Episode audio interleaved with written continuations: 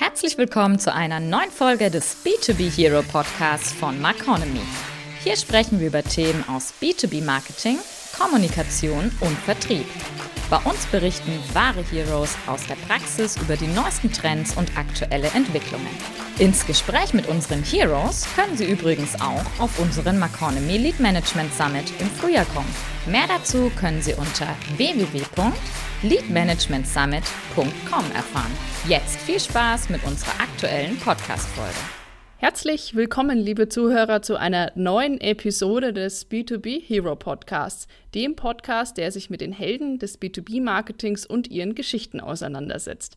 Mein Name ist Alicia Weigel und ich freue mich sehr, dass Sie heute wieder eingeschalten haben.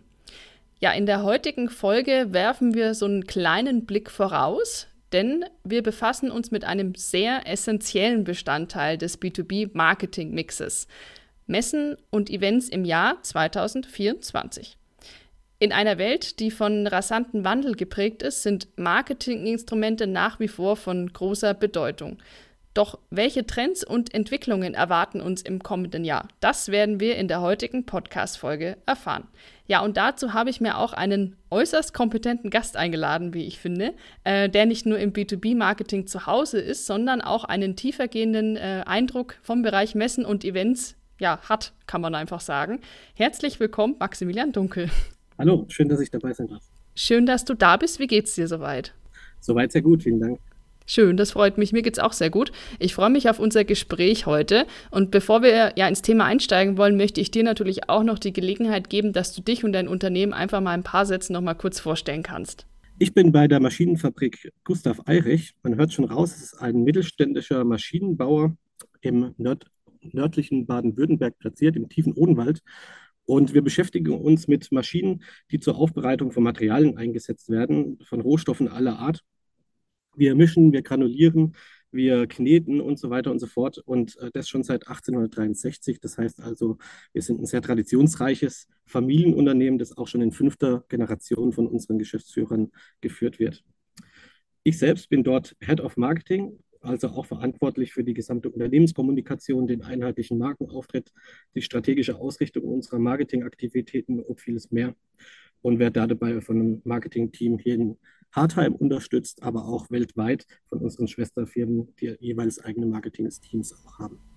Mhm. Ja, klingt äh, nach einem klassischen Mittelständler, klassischer Maschinenbauer kann man einfach zusammenfassen. Und ja, für euch ähm, spielen Messen einfach auch eine wichtige Rolle. B2B ist auch so ein bisschen Messebranche, kann man sagen. Lass uns da doch einfach direkt ins Thema einsteigen.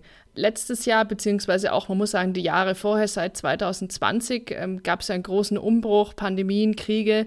Was sagst du dazu? Inwiefern hat sich denn, haben sich die Ansprüche und Erwartungen der B2B-Zielgruppen an Messen und Events jetzt in den letzten Jahren so grundlegend mal verändert? Ja, da muss man zunächst mal schauen, wo kommen wir denn her? Und gerade im B2B, das ist ein sehr klassischer Marketingbereich eigentlich, speziell der Maschinenbau, wofür ich jetzt letztendlich auch sprechen kann. Man wollte natürlich immer zeigen, was man hat. Das heißt also, wenn man große Maschinen herstellt, will man auch große Maschinen zeigen, logischerweise. Und umso größer und um, umso imposanter die letztendlich dann sind, umso mehr Eindruck erregt es dann auch auf Messen. Daneben gibt es aber noch den Fall, dass man ja nicht nur pures Metall und irgendwie eine schöne Konstruktion zeigen will, sondern man will ja auch dem Kunden eine Lösung präsentieren. Und in aller Regel ähm, haben die deutschen Maschinenbauer von Mittelstand bis Großunternehmen wirklich interessante und, und sehr knifflige ähm, Lösungen gefunden für ganz, ganz unter, unterschiedliche Probleme weltweit mhm. und haben sich dadurch auch einen gewissen Ruf erarbeitet.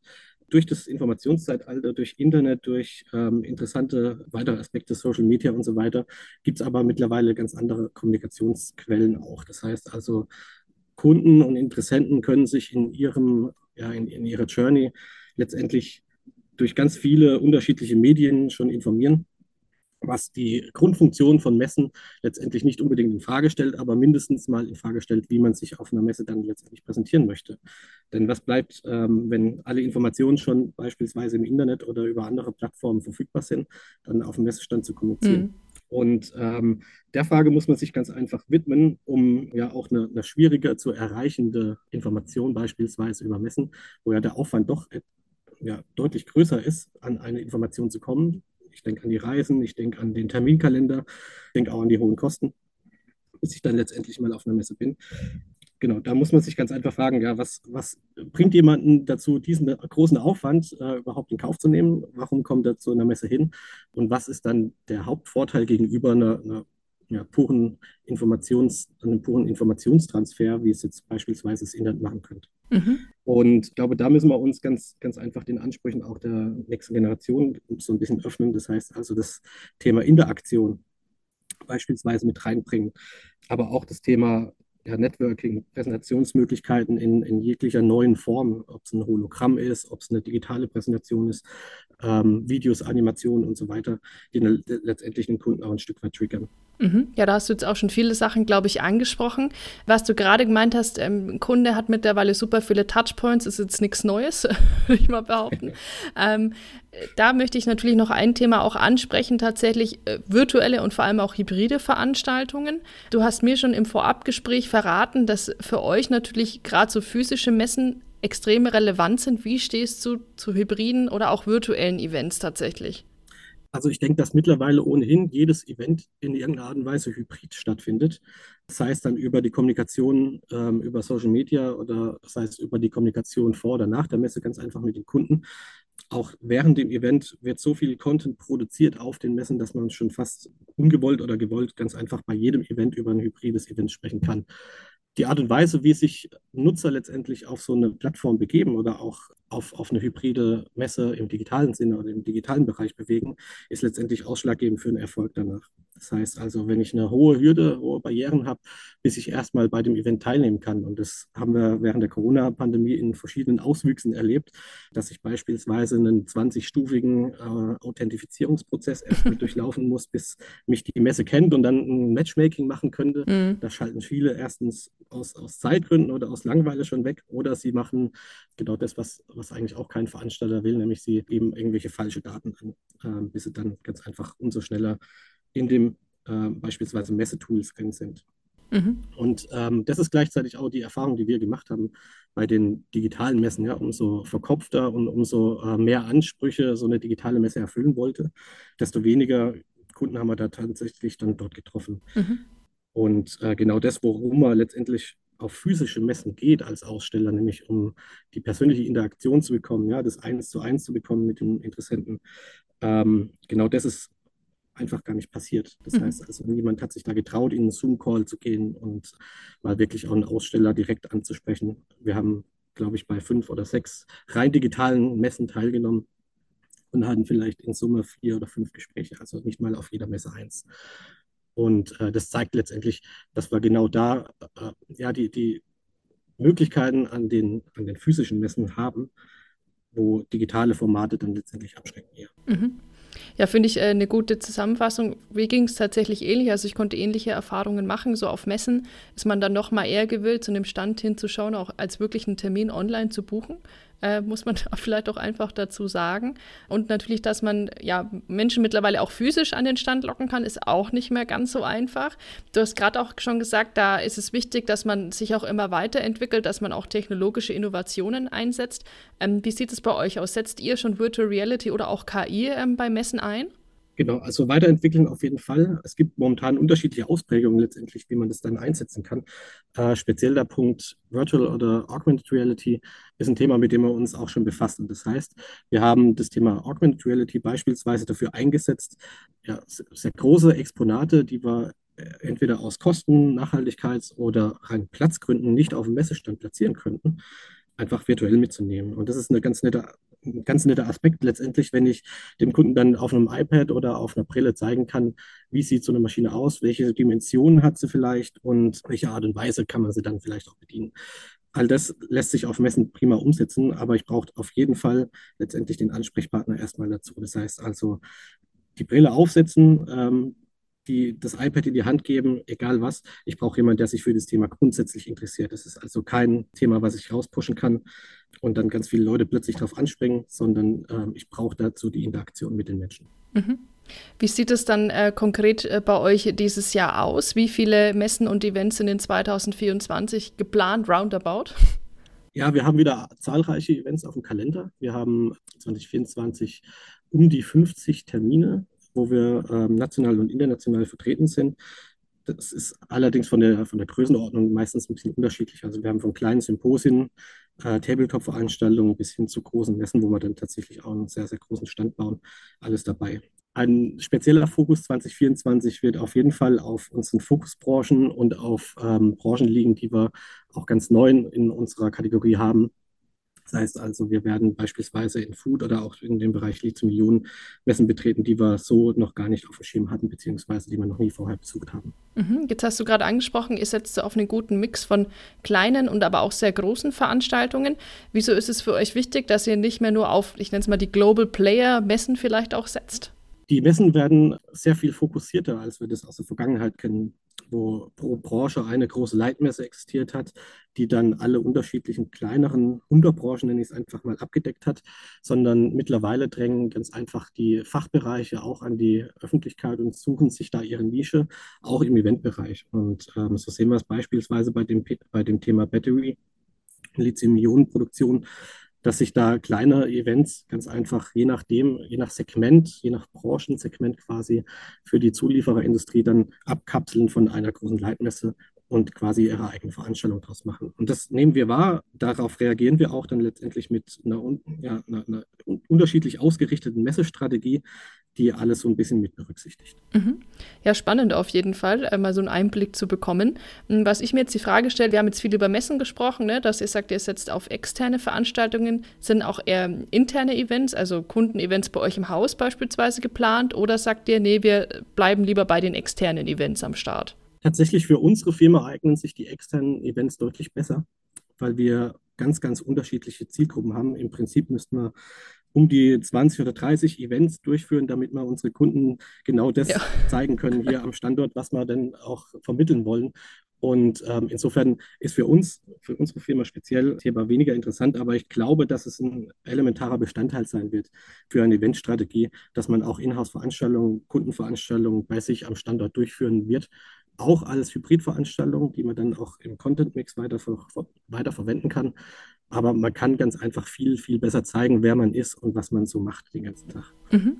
Ja, und über das Thema Strategie bzw. Messestrategie haben wir ja vor einem knapp halben Jahr bei Marconomy auch schon mal gesprochen. Wir haben dazu einen Artikel gemacht, den verlinken wir gerne auch in der Beschreibung. Da hast du mir verraten, dass ihr gerade bei euren Messen ähm, so ein bisschen neueres Konzept entwickelt habt, das vielleicht im B2B teilweise noch ein bisschen ungewöhnlich ja, sein könnte oder auch ist. Ähm, nämlich, dass ihr beispielsweise jetzt mehr auf Gamification setzt und, wie du auch gerade schon gesagt hast, weniger Maschinen auf die Messen nehmt. Wollt ihr das Ganze fortsetzen in 24 oder wie sieht es da konkret aus? Ja, wir werden das definitiv fortsetzen. Die Ausprägung wird von Messe zu Messe und von Branche zu Branche ein Stück weit unterschiedlich sein, weil wir doch noch ja, verschiedene Zielgruppen in den Branchen haben. Aber die grundsätzliche Strategie, dass wir ja, ein, ein Stück weit ganz einfach effizienter auf den Messen werden wollen, nachhaltiger werden wollen und ganz einfach auch nicht mehr so viel Metall durch die Gegend transportieren wollen, wie das in der Vergangenheit war, das dann auf dem Messestand steht. Das werden wir fortsetzen. Der Kernpunkt aber dieser Strategie ist letztendlich, dass wir den Mensch in den Vordergrund drücken wollen auf der Messe. Das heißt, wir wollen unseren Messestand, den wir ja in verschiedener Hinsicht teuer bezahlen, so optimieren, dass nicht Maschinen oder nicht Metall oder nicht Bildschirme den Messestand vereinnahmen, sondern dass der Mensch Freiraum hat, sich zu entfalten dass man interagieren kann, dass man ja, verschiedene Lösungen ganz einfach besprechen kann, aber vor allem, dass sich alle, sowohl wir als Aussteller, die ja auch einen großen Teil der Arbeitszeit dann dort verbringen, ähm, aber auch die Besucher sehr wohlfühlen auf dem Messestand und darauf wird der Fokus weiterhin liegen. Mhm, ja, und ähm, Interaktion ist ein gutes Stichwort, denn ich würde da gerne noch mal ein bisschen stärker auf das Gamification-Element äh, eingehen. Da hattest du mir ja letztes Mal schon verraten, dass ihr für die GIFA war es, glaube ich, ne, so eine eigene App genau. äh, entwickelt hattet, beziehungsweise ein Quiz bei dem User ihr Wissen zum Thema da musst du mir jetzt nochmal helfen. Genau, ja. Also es war, es war so, dass wir in der Gießerei ein sehr komplexes System anbieten. Das heißt also, das geht weit über eine einzelne Maschine hinaus, die irgendwas besonders gut könnte, wo ich dann USBs aufzählen kann, sondern ähm, wir haben ein sehr komplexes System, das Gießereien dann letztendlich dazu verwenden können, um nachhaltiger zu werden, um effizienter zu werden und um Kosten zu senken. Genau die drei Stichpunkte haben wir uns vorgenommen, in, in eine Art Storytelling zu packen. Und als Vehikel für dieses Storytelling haben wir uns ja, eine, eine, App, eine gamifizierte App rausgesucht. Das heißt also, unsere Kunden konnten entweder alleine geführt durch die App oder mit einem Berater zusammen unsere Story, unsere, unsere Lösung letztendlich ja, für die Gießerei erspielen. Und das Wissen, was wir in der App vermittelt haben, das trug sich dann noch weiter durch. Man konnte beispielsweise dann zum Schluss ein Quiz genau zu den Elementen machen, die man vorher ähm, sich anschauen konnte. Und wenn man da alles richtig gemacht hat, gab es sogar eine kleine Auszeichnung. Das heißt also, man konnte dann mit, mit einer Plakette über die Messe laufen, mit, mit so einem Pin mit der Jahreszahl. Das heißt also, da machen wir auch ein Sammelelement noch draus. Äh, wichtig ist, glaube ich, dass wir ähm, da unterscheiden, dass wir von diesem puren Informationstransfer, der früher über Prospekte oder über irgendwelche Präsentationen erfolgt ist, in eine interaktive Zusammenarbeit mit dem Interessenten gehen.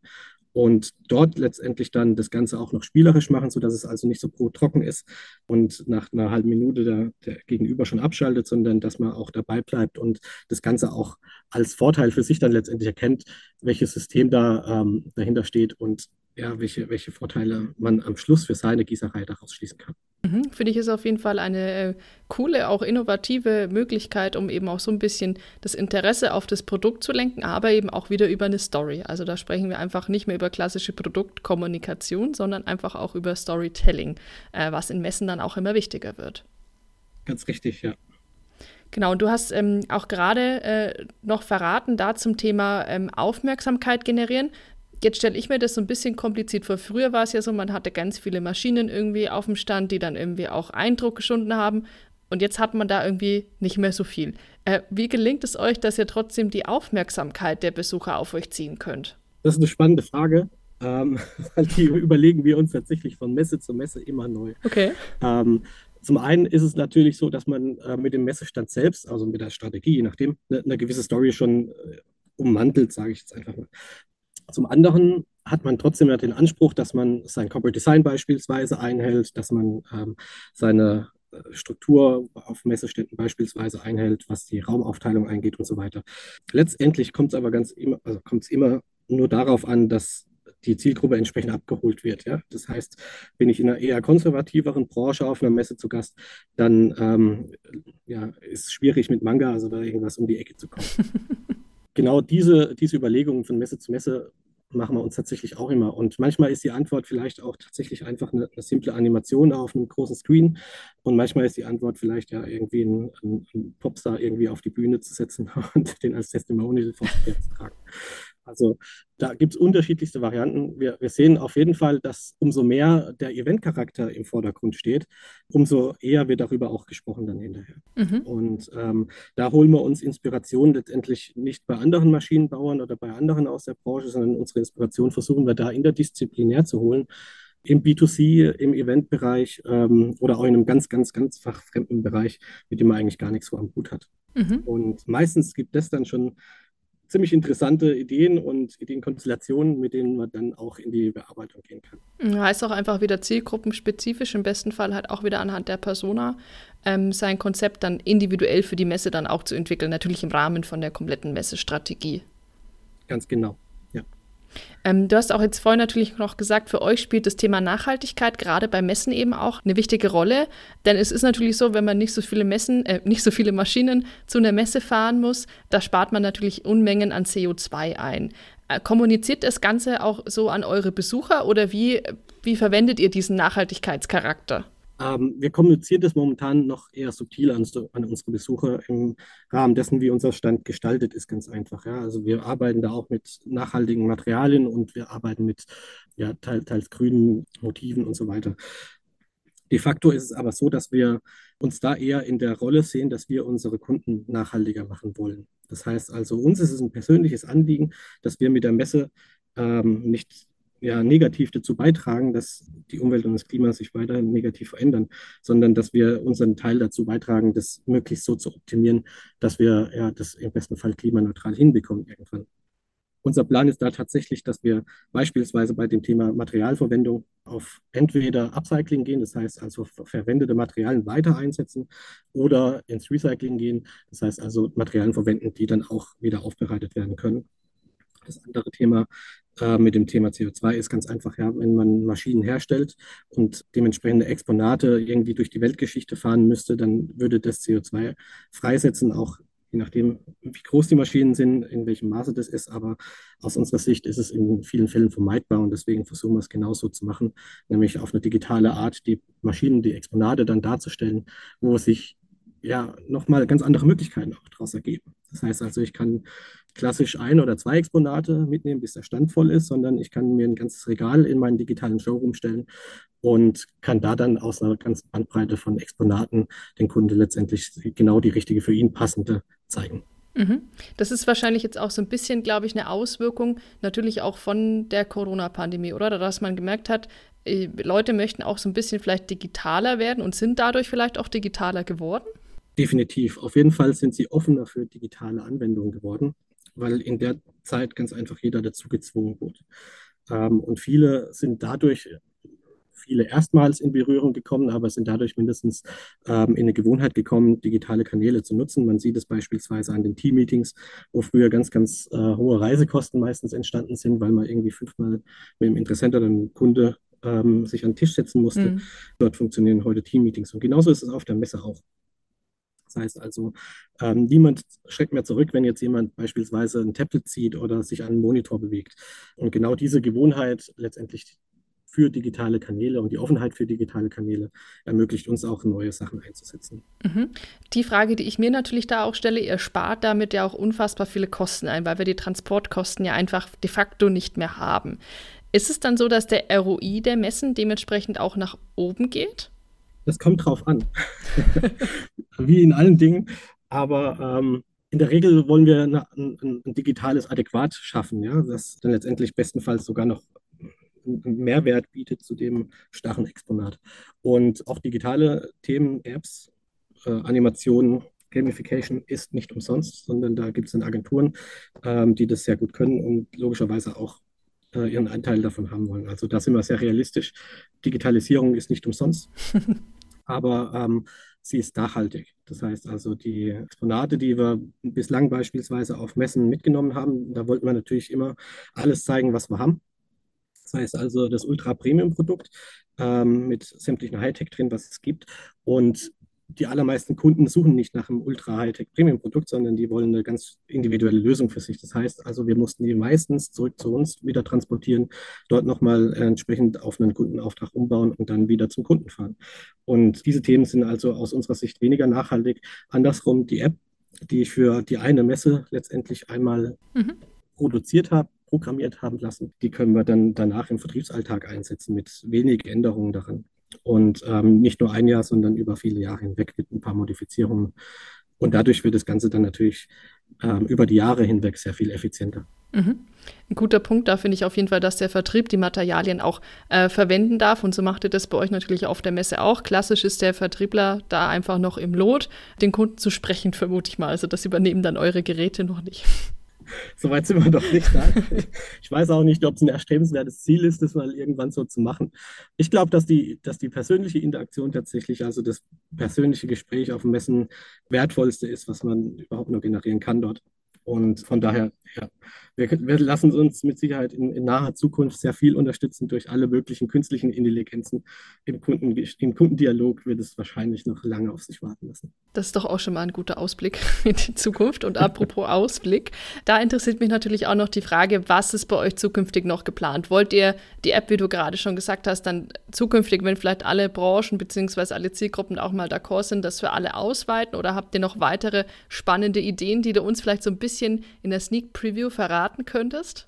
Wir haben tatsächlich sehr viele spannende Ideen, aber wir wollen uns tatsächlich darauf konzentrieren, das möglichst zielgruppennah und zielgruppenpassend dann letztendlich aufzubereiten. Aber was ich schon sagen kann, ist, dass wir ähm, in neue Fokusbranchen, in die wir dieses Jahr versuchen einzudringen, auch wieder neue spannende digitale Themen mitnehmen wollen. Das ist unter anderem die Süßwaren und generell die Foodindustrie.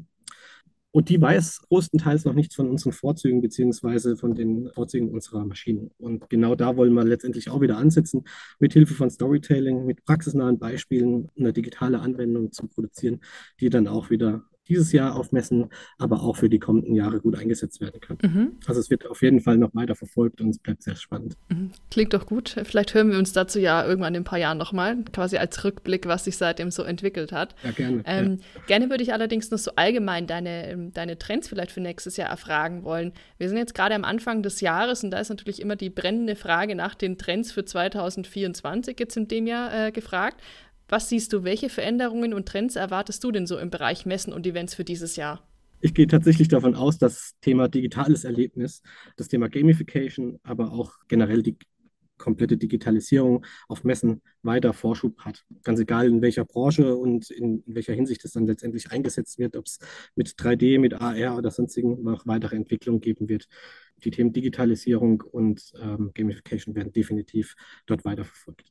Ein anderes ja, ein anderer Trend, den ich sehe, den ich sehe, ist das Thema Nachhaltigkeit. Mhm. Also Unternehmen werden sich wirklich darauf fokussieren müssen, tatsächlich ja, bei den Materialien, aber auch bei, bei den CO2-Emissionen deutlich sparsamer zu werden, um das komplette Thema Messen ähm, auch in ein grünes Licht drücken zu können. Und als letztes Thema denke ich, dass dieses Thema interaktive Technologie und Inspirationsplattform mhm. als Messegrundstock ganz einfach sehr wichtig sein wird, weil so, sonst andere Kanäle letztendlich den Messen den Rang ablaufen drohen. Und da ist letztendlich das Thema, ja, wie, wie will man rangehen, immer so eine Frage, aber aus meiner Sicht ist dieser Eventcharakter, den, den Messen haben, als, ja, als, als Treffpunkt äh, einer Community, wenn man so will, einer ganzen Branche, das Elementarste. Das heißt also, ich muss Möglichkeiten bieten, wie sich die Menschen dort austauschen können, ähm, ob es ein Aftershow-Partys, ob es ein Networking-Treffen oder sonstiges sind, ähm, dass da mehr Plattformen dafür auf den Messen zustande kommt, denke ich, ist ein wichtiger Aspekt. Die Messe quasi so als wirklich rundumfassendes Event rund um die Firma beziehungsweise rund zum Thema, glaube ich, äh, um, um das Ganze mal zusammenzufassen, was du gerade meintest. Ja, genau. Also wir, wir sehen auch schon verschiedene Beispiele letztendlich.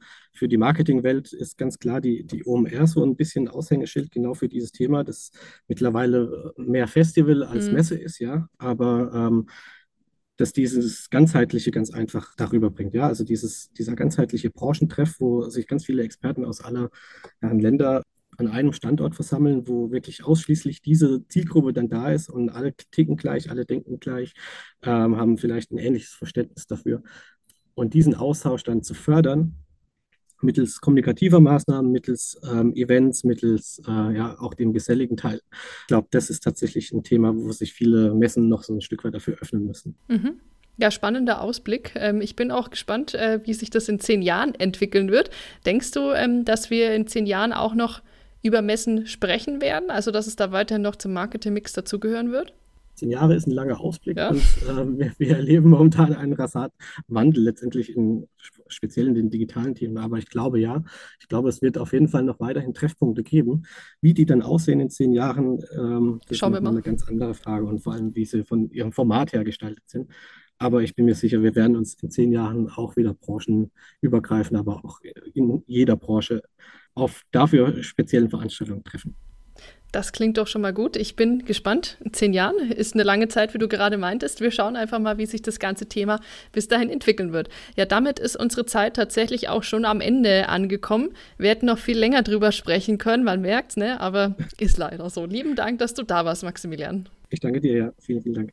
Ja, vielen Dank auch Ihnen, liebe Zuhörer, dass Sie heute wieder mit dabei waren. Wir freuen uns schon auf die nächste Folge und sagen bis dahin Tschüss und bis bald. Das war's schon wieder mit dem B2B Hero Podcast von Maconomy. Wir hören uns bei der nächsten Folge wieder.